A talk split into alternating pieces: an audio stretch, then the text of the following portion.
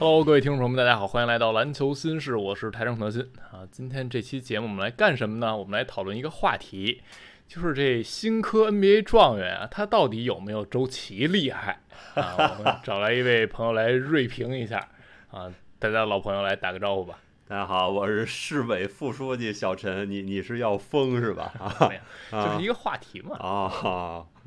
今天刚刚说完了文班第二场夏联比赛，感觉怎么样？那感觉就比第一场好多了。啊，第一场也不是你说的，是第一场对，要不怎么说，咱这个运势就在这摆着呢，是吧？这个第一场我没说，所以他也不好意思打太好。是，那就是下下赛季这马刺没上球，你说，然后文班亚马 MVP 了，尽量多说点呗啊。是，那我们看到了啊，文班两场下联这个表现，可以说差距是非常大的啊。第二场完成了一个非常好的调整。第一场比赛呢是九分八篮板五个盖帽仨助攻三个失误四个犯规，那场球嗯效率是非常低，在进攻一端大家嘲讽啊调侃质疑比较多啊，整个的运动战十三中二三分球六中一，你看上去就是他还没有完全适应 NBA 比赛的节奏。然后第二场比赛呢，文班亚马的数据一下就翻上来了啊，二十七加十二。然后效率也很高，投中两颗三分球，包括在最后时刻，我相信他的信心也上来了，还尝试了一个单腿三分。啊，虽然马刺是输掉这场球，但我相信很多球迷看到文班这个表现是嗯放心也好，或者说啊终于可以跟其他的球迷去来有一些谈资了啊，因为第一场打完之后，确实很多人对呃文班亚马有挺多质疑的，甚至互联网嘛，流量时代嘛，大家就需要一些是这种噱头。啊，就所以很多人说文班亚马是不是要水了？他一场下来就水了。那其实上一场比赛看完之后，小陈对文班亚马的首秀啊预期是达到了吗？还是说你想到了有一些问题，但是他其实展现出来的问题还是更多一些？呃，首秀基本上你会想到他有可能打成这样，嗯，呃，文班自己说呢，说这个热身时间太短啊什么的。其实热身短这个问题大家都是一样的，对吧？那个通道里还挤着，还得哈着腰。是，就是确实因为是连着打嘛，就两块场地连着打，你谁都没有太长的热身时间，就是你得让自己在这种短热身的情况下也能很快进入状态。所以上一场文班明显就是不在节奏，嗯，因为文班是一个首先他大量依赖跳投的这么一个选手，是，所以他如果投篮手感没找回来，再加上自己又一紧张，再加上最近场外的事儿又多，精神压力也大，对吧？这么几个因素导致他第一场这个状态确实是非常非常的差，嗯，但是这场我们看，首先他把跳投的手感找回来，这就是拿回他比赛的核心竞争力，哎，因为他这个身高，对面像是包括沃克也好。包括让中锋防也好，这完全够不着。对，只要你自己跳投手感在线，对面就是就是最多只能犯一下规，然后赌你罚球不准。对，对吧？所以说这块儿首先核心竞争力回来了。第二的话，文班这场呢，更多在禁区去打这种低位的进攻，有低位的勾手，有翻身跳投，有这种低位自己抛投之后抢二次篮板啊，更多低位的进攻。这样的话呢，整个进攻效率就有保障。哎，是，其实上场打完啊。啊，有一种声音就是你这还不如周琦呢啊！因为周琦下联首秀确实打挺好的，十七分。当然我们这只是调侃而已啊，我们也不是贬低周琦或者怎么样，但确实两个人天赋层级是完全不是一个水准的。因为文班第一场给我的一个感觉呢，就是他确实像他赛后自己采访说的，我还在找这个比赛到底应该怎么打，我还不知道在场上在做什么。那他说还是挺诚实的。那第一场球他。给我的感觉就是一种马刺先把它扔到场上，然后你想干什么干什么，我先看看你们能做什么，然后再去想后边怎么办。然后第二场比赛就很明显不让文班再随便打了啊，从第一节开始也没有说刻意的我要把球找到文班的手里，然后也没有让文班在大量在弧顶去持球运球打，而是让他更像一个内线，先把那些能保证基本盘的事情做好。我看小陈一直在说你二次进攻，然后顺下吃饼，定点投篮这几项。嗯，把这些踏踏实实的做到，你的基本盘是肯定有保证的。所以第二场比赛文班就展现出来这些了。那给我的一个呃很直观的第二场和第一场对比，就是文文班马简化自己在进攻端的功能性，然后他就把呃很简单的一些事情做好之后，就已经是这样的一个数据了。那我们看到很多下联，如果你能打出一个二十七加十几这样的一个水平，内线球员可能已经让一些媒体。值得在一些头条里去吹一吹了。对，但是对文班亚马来说，这场比赛如果你看，你会觉得他并没有展现出来特别多天赋层级特别极致的那种东西，是做的很简单的事情就已经是这个水准了。所以我觉得这个畅想空间是不是还是非常大的？呃，我觉得已经挺挺极致了。就是咱们刚才说他这跳投是没法封的，是，所以说这本身就是一种很很厉害的天赋。呃，然后就是说他在他在自己持球攻的时候，在低位接球的时候，会选择一些离篮筐更更近的这种接球点，让他运球不用太多次就能直接攻筐。哎，而善呢，像你说他面框攻多，有大量的需要从三分弧顶突破，嗯，这样就给了对方夹击造他失误的一个机会。嗯，包括他背身接球，上一场也是有太多离篮筐特别远的背身接球，是需要运球对抗好多次才能去进到他的进攻区域。嗯，这就导致呢体现出他对抗差的一些问题，包括也是让对方容易夹击断球的一些情况。嗯，然后然后这张表就把这些全拿掉了。他在上线弧顶的进攻都是接球不用运球直接拔起来投，或者只要运一步去爬拔中距离，嗯，都是零次或一次运球这种进攻，就不让他从从完成从三分线到篮下这种这种去打，是。啊，就是我觉得就是就是比较好。对，因为上一场球，大家对文班的感觉就是他的力量差，这是肯定的，嗯你得练，无论是上肢、下肢还是核心力量都比较差。对这就导致他一运球或者一对抗之后，他这护球运球不会特别稳，而且你本来就高嘛，你这运球这个线程就长，嗯你再一对抗，球稍微有点失控就容易被掏走了。然后第二场很明显，就像小陈提到的，减少他空运这个次数，然后做的进攻呢也不是那种运三四次球的，基本上最多也就是运一次到两次球。然后他今天其实哦，我印象中只做了一个特别高难度的出手，就是第二节有一个嗯变大变向之后的中投跳投，那个球是比较难的。然后剩下球还尽量是比较简单的啊，或者是二次进攻或者快下吃饼。然后有一个极致展现他这个天赋有多恐怖的球，是他在篮筐左侧啊一个先背身，然后转过来运了一步，用了右手抛投，没抛进，这球弹去篮筐右侧了。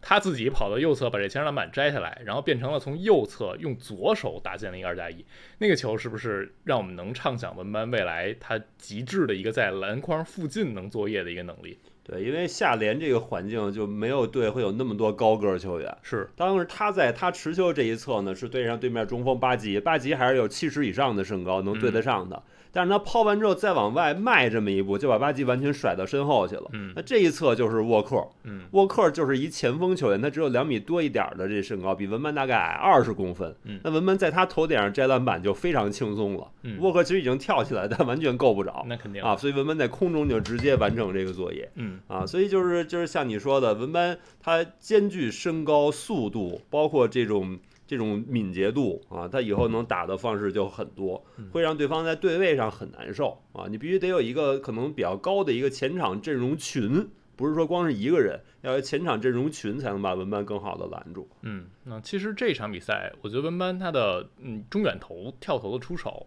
呃，和第一场相比，他把这个嗯出手的节奏变得简单了，就是接球之后，相对来说没有人能封上来，我立刻就出手。第一场给我的感觉就是他一上来自己投可能也不顺，运的也不顺，之后他接球之后比较犹豫。他可能本能上还是比较习惯拿球运一些球再打，因为他在法国大都会的时候是那么打，他是超级球星外线，甚至有点外线的球员那种运着打的感觉。然后在第二场下联的时候，我感觉他肯定是得到教练组的一些呃经验的传授，或者给他的一些指导，就是让你先简化自己的出手，很多定点出手，拿到球以后顺势。直接就出手投了，不是像第一场一样很犹豫，等到人又到自己面前，然后还要再运。我觉得这可能也是新秀赛季的时候文班一开始需要先做的，就是把这些定点，然后挡拆，无论是顺下还是外弹，接到球第一瞬间完成一些出手。因为像小陈提到，他身高是非常高的，其实很难被干扰到。今天有一些对手去努力扑防的时候，反而就变成了呃犯规了。犯规，对。然后我们看到是确实够不着，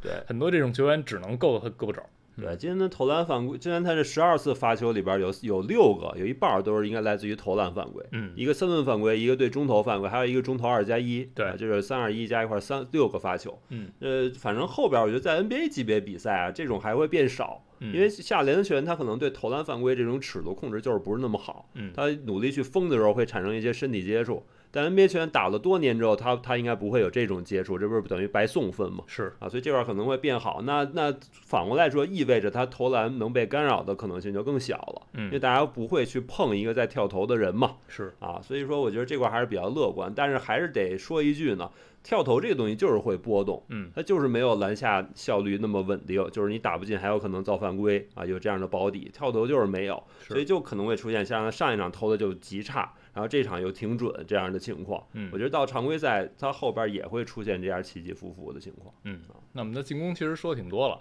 就是在进攻一端呢，文梅亚马他的嗯整体的静态的天赋、动态天赋是在这儿的，然后它的上限是肯定有的，然后基本盘也是有保障的，比如它的出手点很高，它镜框的手感很柔和，就保底起码是一个戈贝尔级别在。嗯，镜框附近有更好手感的戈贝尔级别，能把球更好的放到篮筐里。然后在防守一端，其实是大家这两场球没有对文班有什么质疑的。你这个进攻跟戈贝尔比，我觉得有点鲁班了。我的意思就是 在新秀赛季，起码他在镜框附近，就是一个有手感的戈贝尔，那这已经很强了。因为戈贝尔大家就觉得，如果你能在镜框上更好的接到球，更好的把球放进去，那你就真的是顶级内线了。呃，文班起码在镜框附近是这样，当然他的外线的天赋。还有他能做的事情比戈贝尔多太多了，那个就是慢慢加技能点。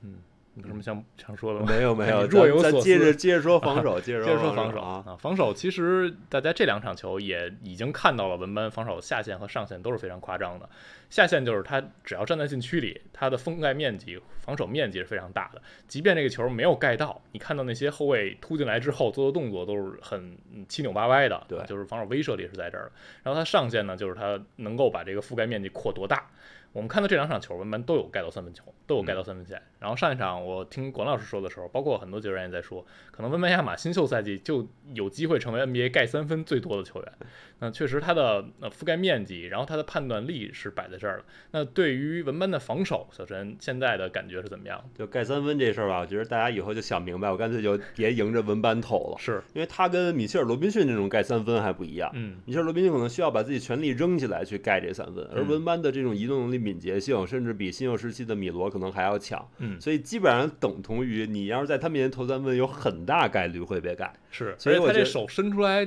其加上臂展和身高得比呃米罗要长二十多厘米，三十厘米，没错，完全不是一个级别的，是啊，所以就是说，就是可能后边会变成大家就不要迎着文班去投三分，哪怕你你你不干这活儿，你干点别的，怎么着都行啊，就可能以后教练也会强调这个事儿，是，所以到底能不能成为这新秀赛季盖三分最多的，主要看对面准备怎么干，敢不敢投了，对，如果对面就是跟平时一样，我不管你是谁，我就扔，那他肯定能成为新秀赛季盖三分最多的，嗯。然后就防守其他方面，就是协防啊、封盖什么，反正就是文班防持球就会比较强。他防持球，不管是对面是投三分还是投两分还是怎么着，他都有很大概率盖到。今天也有好像有有有一些盖到中距离的这种球吧。嗯。然后就是移动之后的这种护框啊，就是就是大家在讨论一个问题：文班到底是打五好还是打四好？那打五就意味着他能更多的待在篮筐附近，基本上能参与到每一次护框。打四的话，理论上文班移动速度够快，也能扫荡。但我们可以看到，就是今天也看到一些回合。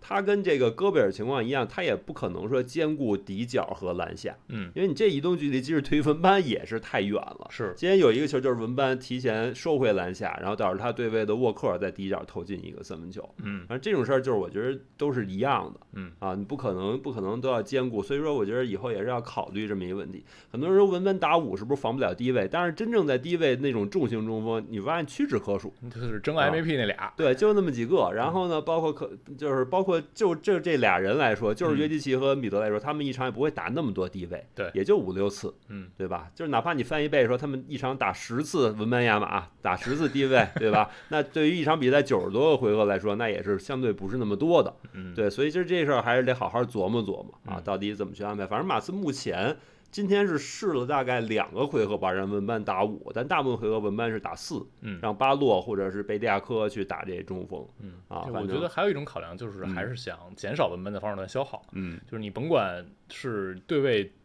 攻击力多么强的重型 C，你在卡位的时候肯定消耗还是跟 C 卡位的消耗更大，因为有时候四号位毕竟还是蹲底角或者在相对来说离篮筐远一些，文班不用那种死命的肉搏呀、卡位啊，我觉得这可能也是起码新秀赛季吧，可能马刺会考量的一点，就是让文班在力量真正能达到 NBA 对抗水准之前。和内线对抗水准之前，先保护他一些。我觉得马刺这两场下来，对他使用也还是非常谨慎和保护的。对，就是你刚才其实提到两个事儿，一个是文班卡位的问题。嗯，那今天马刺是输篮板了。嗯，马刺现在情况是这样的，在文班没打那两场都赢篮板了，那两场一共抢了三十六个前板。嗯，所以说篮板篮板率整个是赢的。然后文班打这两场都输篮板，所以很多人就说是不是文班不卡位伤害球队篮板？但是其实你今天你仔细看，不是不是文班在的时候篮板吃亏，嗯，反而是文班不在的时候，巴洛和这个贝迪亚科他们俩卡后板问题也非常大，嗯，今天尤其是下半场，我记得应该是第四节那会儿吧，就他们两个人卡位出现了很大的问题，所以你不能说输篮板就落在文班，咱们还是得就事论事。哎，另外就是你刚才也说到体能的问题，就是文班嗯卡位可能会消耗体能，他总体的体能可能目前还不是太好。嗯你发现他在场上打个几个回合之后，就是喘气就比较明显，嗯你仔细盯着他看的话。啊，然后就是马刺对他时间使用，一般都是五分多钟就把他换下来，啊，就把他时间切开。反正我觉得新秀赛季应该也是整体应该也是这样，嗯就可能让他先打半节，然后休息一会儿，第一节末再上，然后利用一个一二节节间休息，再让他喘口气儿，第二节嗯再打个三分钟再下。然后第二节末再可能打个三到五分钟，看他的犯规情况嗯啊，就总之把他时间会切的比较的碎，这样去用。你觉得新秀赛季文班大概一场能打多长时间？三十分钟？我觉得三十分钟差不多嗯啊，就别让他打太长，因为他现在你可以看到有一些对抗之后，包括他因为也跳投比较多嘛，嗯然后就经常会摔倒是啊，摔倒了之后这还是比较让人揪心。对，所以说他这他这嗯高度，他这长度啊，干什么事儿都会让你提心吊胆的。对而且又就是这么瘦，就是因为他体能下滑之后，他在空中跟人对抗之后就更难保持平衡，这受伤概率会大幅上升，是所以一定要节省着用。包括还有很多背靠背的比赛打不打，现在我觉得都不好说，嗯得具体观察。对，反正马刺也不着急。对这个赛季摆明了就是先练。对，就是你可以。你可以，你可以对比马刺跟火箭夏天的一个操作策略。对，火箭因为他已经摆烂三年，他已经有三位前四顺位的新秀，嗯他觉得我再摆烂，我也无非再拿一个前四顺位，对对吧？那不会比前前面这三个人天赋层级更高，那我就全力冲击战力了，嗯，对吧？那马刺呢，刚摆烂一年，马刺除了文班之外，没有前八顺位的这种顶级天赋，嗯，对吧？最高是索汉第九顺位，所以说就是马刺呢就没没着急去欧印，就没有特别合适的自由球员。对啊，要么就是像哈登、利拉德这种岁数太大，跟文班的时间线明显对不上 啊；要么就是像范弗利特这种呢，你就感觉层级不太够，嗯不是完全全明星级别的。对，啊就来了也是不上不下。对，就就没有欧印，就跟火箭的策略完全是两个极端。嗯，那我觉得这两场打完之后，大家对文班可能有一个从一开始期待特别高，然后一上来打的不是那么理想，然后第二场又回调了，那大家可能慢慢慢慢会回归理性，因为他的天赋就是摆在这儿了。嗯，我觉得水倒是不可能水掉，除非受伤。不可能水。对，然后他具体能成长到多么夸张，我觉得可能是要嗯看他在进攻端的定位了，因为他防守下线上线是在这儿的，然后进攻端是有一些闪光点，但是最后他的定位是什么，这也是选秀之前人们一直在讨论的。他在大都会就嗯随便明星打法，甚至有点偏外线明星的打法，但是来到 NBA 赛场之后，这些招儿能不能平移过来？起码下联这两场来看呢，先不要想那么多啊、你先把一些基本盘稳定好。那小陈觉得文班亚马，比如说啊，就定一个全明星这个目标，你觉得他大概要多长时间才能成长到全明星？嗯，我觉得三个赛季就差不多，嗯就是他他的三年级的时候就应该会很接近全明星。嗯我觉得我还是比较保守的一种一种一种说法。嗯，一年级投进去了，对，因为因为就是文班确实有受伤的概率。对于嗯新秀来说，如果你受伤耽误一年的话，这成长进度会耽误很大是，啊。那文班来说的话，其实大家对他最最高的上限的幻想，就是你刚才说这种外线全明星，就比如说一个高十公分的杜兰特，嗯，那就非常可怕，对对吧？但是大家也也通过这场比赛可以看出来，即使在下联这种级别的比赛，你想发挥出那种外线全明星的这种打法还是很难的。嗯，对球场的空间有很大的需求，就是不能有协防，完全给你拉开。那我觉得文班还是能一打一。对但是五 v 五的环境下就很难。嗯，那么那那那另外的话，就像今天有几个回合打出来，就是文班在持球外线面框持球的时候，其他人可以空切，今天有一个韦斯利的空切，嗯，我觉得打的不错，就其他人动起来。啊，让协防上来之后要付出一定的代价，就是对方没那么敢协防，嗯啊，对方就会衡量我协防是不是还不如让文班直接单打的这种收益高，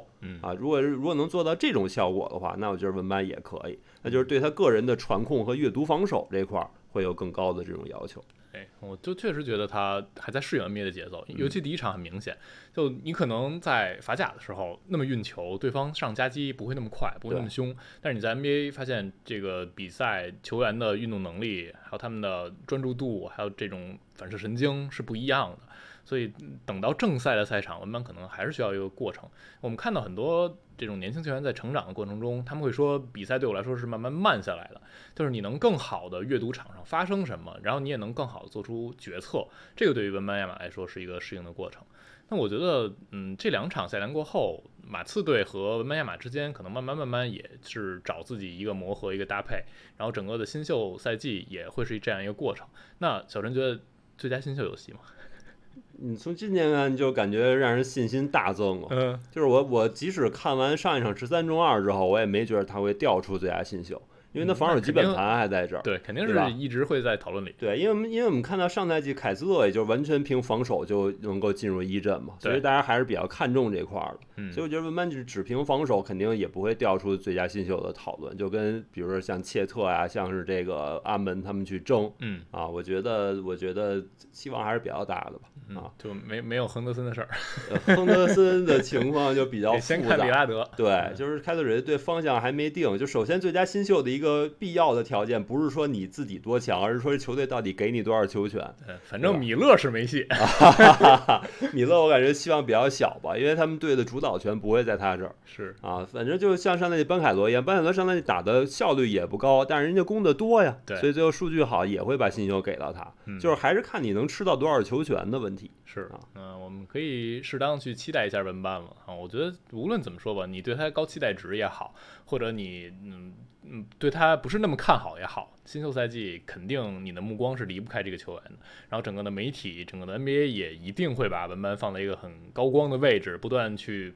啊审判他也好，或者说是称赞他也好，一定会把他的话题度拉满的。所以小陈下一季也会承受比较大的压力啊，我我觉得还好啊，享受这个感觉。对，就是怎么说呢？你有压力有关注度，这总归是好事儿。其实这个事儿很多马刺球迷也好，包括我之前几个赛季也说过。对吧？就是就是你你欲戴王冠必承其重，好家伙，对吧？你要你要吸引流量，你就得吃得住这个流量。年轻的 King，对流流量有正面的也有负面的，这是必然的，对吧？你任何这个高流量的球星都要承担各种各样的压力，勇士也好，湖人也好，对吧？都是人家有流量也有压力，都是相对的。那文班，我觉着他现在已经开始给大伙儿打这种预防针，就一场没打的时候，这负面流量就已经来了，场外的一些内容。对吧？你可以想象一下，如果是别的新秀出现同样的事儿，可能不会有这么高的关注度，就因为他是文班亚马，这事儿肯定会被放大。别的新秀可能也不配保镖啊！嗨，反正反正就是这种事儿，以后你就可以以此类推。同样的事发生在文班身上，都会略微被放大。就实际上你是 GNB 之间期待值最高的这么一个人呢，是对吧？所以我觉得马刺球迷大部分应该做好这种心理准备了。嗯，行，那就踏踏实实的吧。反正波波老爷子也续约那么多年了，哎，文班亚马这也不是一两年的功夫啊，对，可能。是一个漫长的故事了，那可以好好期待一下。行，那今天我们就聊这么多，非常感谢小陈的做客啊，我们大家后续可以继续关注马刺队，关注文班亚马啊，我们就聊到这儿了，拜拜，拜拜。